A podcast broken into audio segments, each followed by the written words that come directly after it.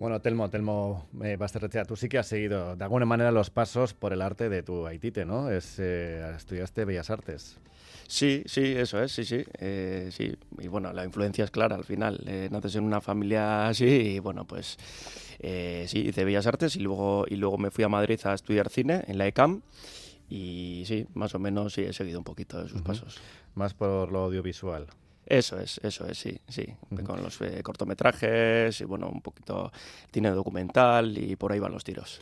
Y nos, eh, nos llama la atención, nos llama la atención cuando empezamos a rastrear un poquito sobre ti que el primer corto, o por lo menos uno que recibió premio, no sé si de los primeros, yo creo que sí, en un concurso en Madrid, que era eh, sobre la persona que más admiras. Y la Sí. persona que más admiras, claro, ¿quién iba a ser? Tu Haitite, ¿no? Pues sí, la verdad que sí, eh, sí, fue un, sí, eh, fue al poco, al poco de que muriera él y bueno, pues eso que, que vas pensando a ver y de repente pues salta la chispa y, y- y dije, joder, pues mira, se me ocurrió esta historia y, luego igual eh, pasa siempre, ¿no? Que empiezas a, a hacer algo y luego reflexionando un poquito más, pues dices, joder, pues seguramente lo habré hecho por esto, ¿no? Pues porque igual le echas de menos o igual de repente, bueno, pues eh, te das cuenta de la influencia que tuvo en ti y, y sí, y por eso fue. ¿Y cómo cuentas eh, a la gente quién era tu Haitite? ¿Cómo lo resumes? Y en ese corto, ¿cómo lo hiciste? Bueno, en el, eh, la verdad que en el corto, sobre todo, em, eh, me fui a los, al- a, los, eh, bueno, a los recuerdos de pequeño, ¿no? Y a mí me regalaron una cámara mini DV, pues eso, con 10 años o 11 años, y empecé a grabar, pues todo, eh, desde comidas familiares hasta, hasta unos pequeños cortometrajes que, que hacíamos con los amigos o con la familia, y entonces decidí, pues eso, coger la, la- hacerlo de la misma forma, ¿no? Coger una mini DV como hacía con, con 11 años y, y grabar esa historia, que al final es una ficción y bueno, no tiene nada que ver con, con mi tona ni con nada, pero, pero bueno, sí, y, y esa es un poco la forma. Y bueno, yo le recuerdo, es, eh, para mí el Aitona era un amigo, o sea, no, no era, era mi Aitona primero, pero era, era mi amigo y, y tenía mucho vínculo con él, un vínculo muy directo eh, y entendíamos, bueno, pues, la vida un poco de, la, de una forma muy parecida. Tu Haitite decía que abierto al mundo, quería ser culto en lo suyo, abierto al mundo, a cualquier nueva experiencia, pero con los pies en la tierra, eso sí. Sí, eso siempre, eso siempre. Y eso, eso eh, lo, ha, lo ha llevado, vamos, eh, eh, o sea, quiero decir, la familia también ha tenido mucho, mucha influencia en eso. Eh, al final, un artista, eh, bueno, pues eh, puede, puede de repente, se le puede endiosar y, y él eh, siempre se, le, se le bajaba desde la familia, se le bajaba a la tierra y él también hacía un ejercicio también de bajar a la tierra, ¿no? Sí, pero vamos, eso, eso lo ha llevado como, como una, vamos, como una religión casi. O sea, el no creerse más que los demás o no creerse de repente alguien, no sé. Y en el trato, él siempre intentó hacer lo mismo con los demás. eh, no tratar a alguien de una manera especial por, por, por, por- por, no sé, por ser, yo que sé, un, no sé, un político así o un artista o lo que sea, ¿no? Tratar el, el trato el mismo, el mismo para todos. Oye, sobre el corto que sonaba así, vamos a recordarlo. Me gusta mi abuelo porque es como un niño. Siempre está en las nubes, imaginando las cosas que no existen. Siempre me dice que el arte le curó el alma, porque siempre estaba enfadado con todo el mundo y cuando pintaba se tranquilizaba y los malos pensamientos se le iban de la cabeza. Podría ser tu abuelo, aunque no estrictamente, ¿no? Literalmente. Sí, sí, la verdad que sí, jo, hacía mucho que no lo escuchaba, pero sí, sí, eh, sí. El Aitona siempre estaba, eh, siempre estaba en su mundo, eh, tenía una relación, bueno, pues muy especial también con los niños porque el Aitona los admiraba por la libertad que tenía, la libertad creativa, la libertad de, pues eso, un poco de, de pensamiento, de imaginar mundos, y entonces el Aitona se, se sentía muy, muy identificado con eso, ¿no? y, y bueno, sí, ahí está un poco reflejado en el corto ese pensamiento. Eh, tu obra favorita, ya sé que es una pregunta trampa, ¿eh? ¿Tu obra favorita o lo más destacado del, del legado de tu Haitite? Pues mira, eh, hace poco, relativamente poco, descubrí su, su, bueno, su faceta de diseñador de, muebles en la, en la etapa de, Muebles H y, y después en Bioc. Y la verdad que eso, mm, bueno, eh, después de que, de que muriera, eh, estuvo un poco obsesionado por, por hacerme con, con- con esos muebles y con esas sillas y con esas mesas. Y, y un poco es una cosa que, que- que no mucha gente sabe, o igual no es lo más destacado de la obra de, de Meitona, pero, pero bueno, especialmente me, ahora mismo me atrae eso. Bueno, eh, seguiremos la pista a ver si consigues esos muebles, a ver, los podemos ver seguramente. Oye, me has dejado un poco con esto de tu nula relación con Bermeo, un poco preocupado, esto hay que corregirlo de verdad. Sí. Tenemos aquí, como te decía, la unidad móvil de Radio Euskadi, eh, porque eh, evidentemente Bermeo se va a volcar también en este centenario del nacimiento de Toitite, con un programa muy amplio que se va a desarrollar entre mayo, octubre y noviembre sobre todo, con un programa de actividades que han titulado Néstor Laguna Artean. Y eso queremos hablar ahora. Néstor Laguna Artean, ¿cómo era? Eh, Natalia Díaz, de nuevo, Egunon.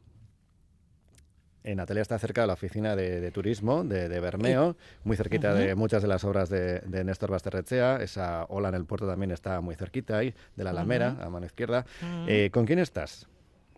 Pues mira, estoy con Begoña Gangoiti, que es la responsable de la Oficina de Turismo, y nos va a explicar todo lo que se va a hacer este año para recordar el centenario de su nacimiento. Y también con Aingeru Astuy, que es, concejal de Cultura, marino investigador, es director del Museo Barranchale, pero sobre todo eh, era amigo de Néstor Vaz de Rechea, que, él sí que tenía un vínculo muy especial con Bermero, ¿no? Aingeru Egunon. Pues sí, porque él, venía contento. Él empezó a venir a Bermeo eh, por medio de... Eh, a ver, la historia un poco la voy a contar. El, ayuntamiento quería eh, tener un vínculo con Néstor Basterreche. Decía, es un bermeano que, está, que vino cuando volvió del exilio, vino a Bermeo, fue a su casa y se encontró que su casa era el cuartel de la Guardia Civil entonces, pues se largó y se, y se buscó otro domicilio por ahí. Y desde entonces, pues poquita relación tuvo. Sí que tuvo porque hizo la escultura que está en la atalaya eh, en homenaje a Benito Barrueta eh, y sí que también eh, hizo una exposición en, el, en la Torre de Ercilla en los años 70 de la serie cosmogónica, que no entendía nadie. Entonces eh, iba la gente y decía, ¿esto qué es? Eh, y no sabía, por cierto, nadie quién era Néstor Basterrecha, ni si era Bermeano, ni si era... quitando la gente de su generación que todavía, pues bueno, pues eran relativamente jóvenes. Y luego, pues ya Néstor Basterrecha desapareció de Bermeo prácticamente el ayuntamiento quiso tener obra de Néstor Basterrecha en Bermeo y entonces, pues, eh, en fin, quiso ponerse en contacto y tal.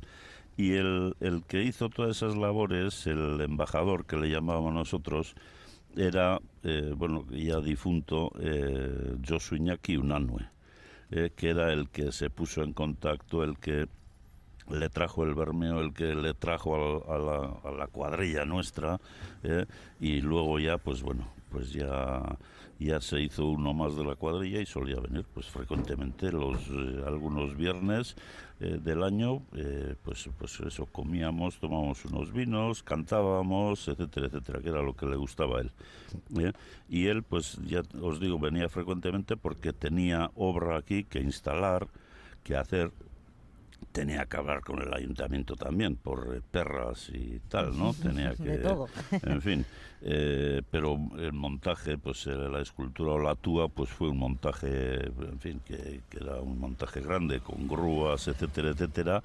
entonces al taller tenía que ir a mirar a ver cómo iba su obra, etcétera, etcétera. Venían los de Alfarte también, en fin, esto era un batiburrillo de, de gente. Pero bueno, cuando ya acabó todo eso también, pues seguíamos eh, todavía. Y ya en la última época, pues los que, eh, en vez de venir, los que lo que hacíamos era ir nosotros a, a Ondarribi y bueno, pues estar con él. ¿eh? De hecho, pues tres días antes de, de morir estuvimos con él allí y se puso contentísimo cuando nos vio, no quería que nos, que nos fuéramos. ¿eh? Y bueno pues luego luego murió y, y, luego pues le homenajeamos eh, aquí al año siguiente fuimos también que ahí Telmo me imagino que, que participaría fuimos a echar eh, sus cenizas en frente de Ízaro en varias embarcaciones toda la familia estuvo por eso digo que Telmo estaría también Seguro que sí, ¿no? Sí, Ahí estábamos. y, y, bueno, pues, eh, pues, pues estas cosas son. Y, Oye, Enguero, ya aprovecho para. Sí, dime, dime. No, no, dime, dime. no, digo, pues que Néstor era un hombre pues que venía aquí muy contentísimo, era, era muy, muy de, de, un humor increíble, eh, muy muy jocoso, ya os digo, pero luego muy muy irónico también, se reía de todo, se reía de él, se reía del arte, se reía del mundo y, y eso pues pues nada, tomamos aquí un par de igual luego se ensimismaba con alguna cosa y le tomaba apuntes y tal, ¿eh? Y bueno, pues nosotros como ya sabíamos cómo era, pues le dejábamos y ahí estaba él en Digo una que- servilleta de un bar o lo que sea y tomando apuntes de alguna cosa. ¿eh? Decía Y- Ingeru que quería aprovechar para darte el pésame también y dar el pésame al, al consistorio en este caso, porque en la- esta última etapa Josuna no estaba en el ayuntamiento y por la desaparición de hace muy poco, muy- tan reciente de Pues sí, ¿no? sí, sí, otro, otra gran persona. Una pena, otra gran persona, sí. Bueno, Natalia, me decías que estabas también en compañía de Begoña Gangoiti, que es la Sí. responsable de esta oficina y que nos va a contar un poco también qué es lo que se va a hacer, porque decíamos que puede ser eh, Bermeo el lugar donde más eh, obra de, de, de Néstor se, se concentre, ¿no?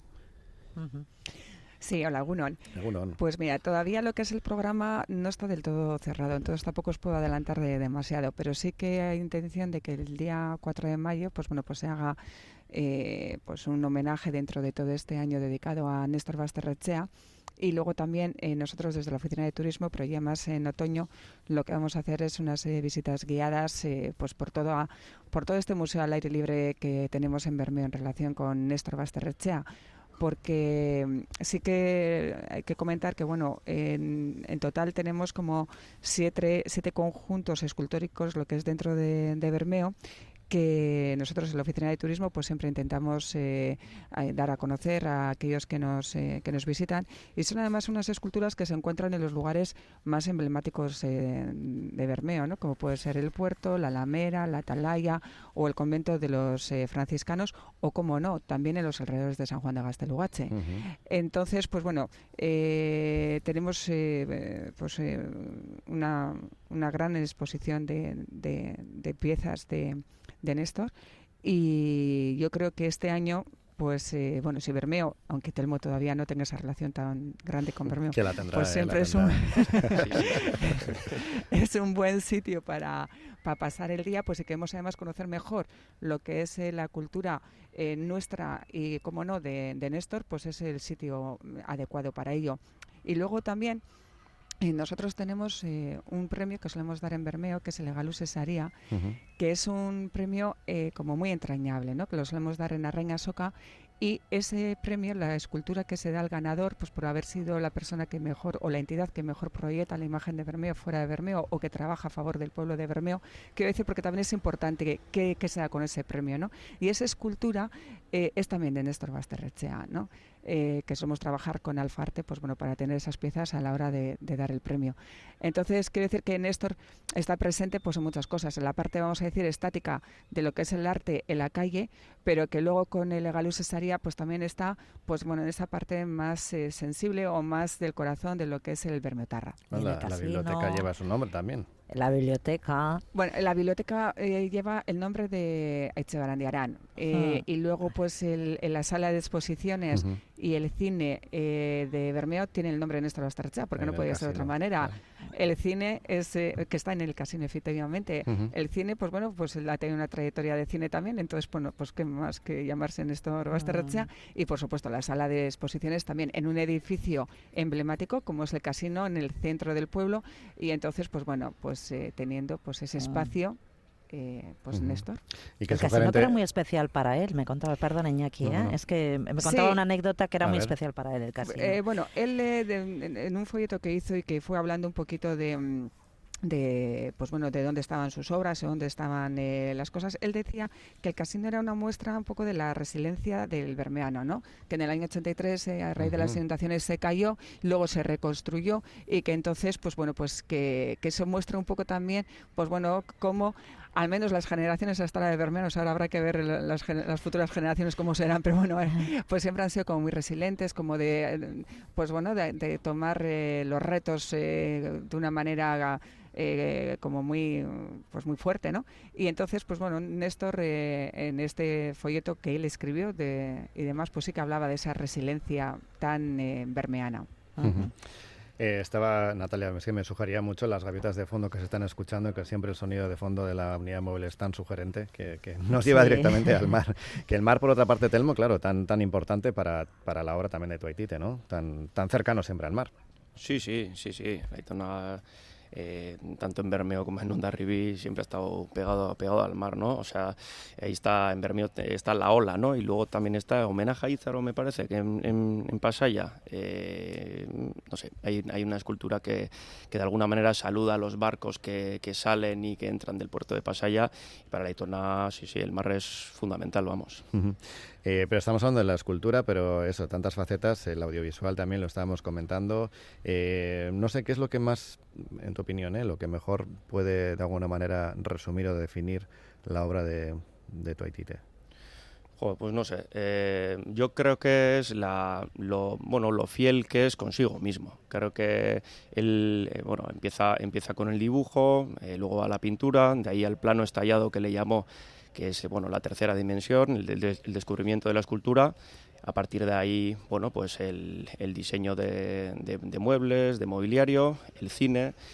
Eh, yo creo que es muy, pues eso, eh, ha seguido, ha seguido una, la trayectoria que él quiso, al que, que, que él, al, al, que él, a él le gustó y que y no se no se no se dejó influenciar por no sé por tendencias ni por nada no él quiso hacer su trayectoria y, y listo. Y, era feliz haciendo lo que hacía.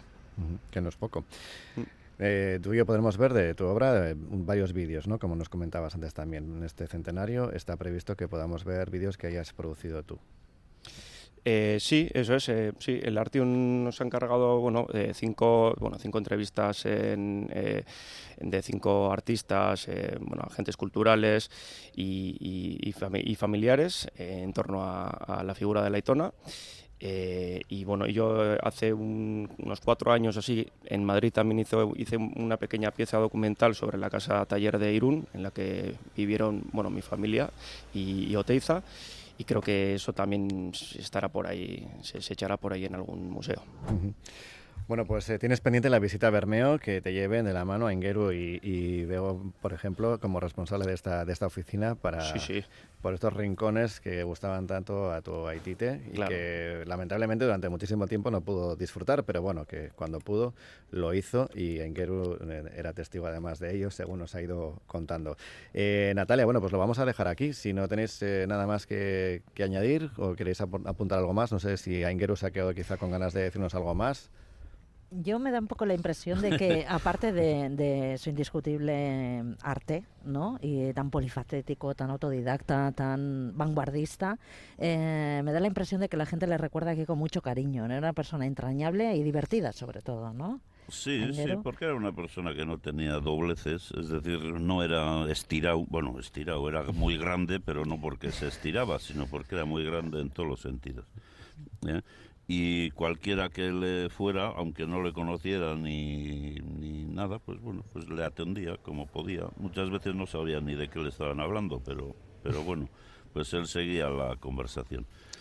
Y, y, y, y eso, ¿eh? no, yo luego quería lo de Telmo, que ha dicho antes que si los niños y Néstor, la relación que tenían, eso sí que, sí que he querido eh, en fin, si quieres remarcar un poco, porque todas estas esculturas en Bermeo están en la calle y Néstor siempre decía que no había que acordonarlas, que a él lo que le gusta es que los niños estén jugando al fútbol entre sus esculturas, sí, que se suban que se suban a sus esculturas, que se bajen, que las, en fin, que, la, que le saquen brillo ¿eh? a las esculturas eh, jugando alrededor.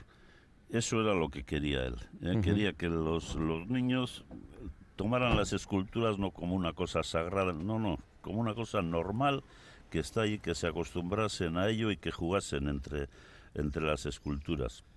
Bien, nos acaban y, de y mandar... Ver, y verdaderamente así sucede, ¿eh? Nos acaban de mandar una foto espectacular, que yo entiendo que es de ahora mismo, el cielo espectacular desde el puerto de Bermeo, que se ve ahí al fondo la ola de Néstor Basterrechea, se ven también los dientes, el pantalán.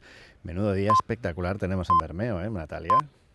Sí, sí. Bueno, llevamos unos días que está mal decirlo por el cambio climático, pero que se agradecen porque, porque es una primavera express que tenemos Estamos viendo aquí en el pleno sol invierno. Y el pero- cabo de sí ahí al fondo, maravilloso. Mm, Ana- del mar, el barco, esta villa marinera tan estupenda, pues, pues increíble. Pues Un eh, lujo, otra un vez, lujo de día verdad más. poder acercarnos Sí. hasta, hasta Bermeo. Eh, Eskerrik asko Natalia Díaz, también a nuestros invitados Enguero Astuy, Eskerrik asko y Begoña Gangoiti desde la, la Oficina de Turismo de Bermeo, mi Esker. Y también un saludo a nuestro compañero eh, Jorge Ibáñez, que hoy está en la asistencia técnica de la unidad móvil, y Telmo Basterrechea. Eh, Eskerrik asko también a ti por acercarse, acercarte un poco a Radio Euskadi para hablar de tu, de tu Haitite, de su legado y de lo que tú sientes como nieto, el orgullo de, de tu Haitite, que para ti eso era tu Haitite, un amigo, como nos has dicho antes. Eso es, sin duda. Y bueno, y nos vemos en Bermeo. Eso queda pendiente, Telmo. Eskerrik asko.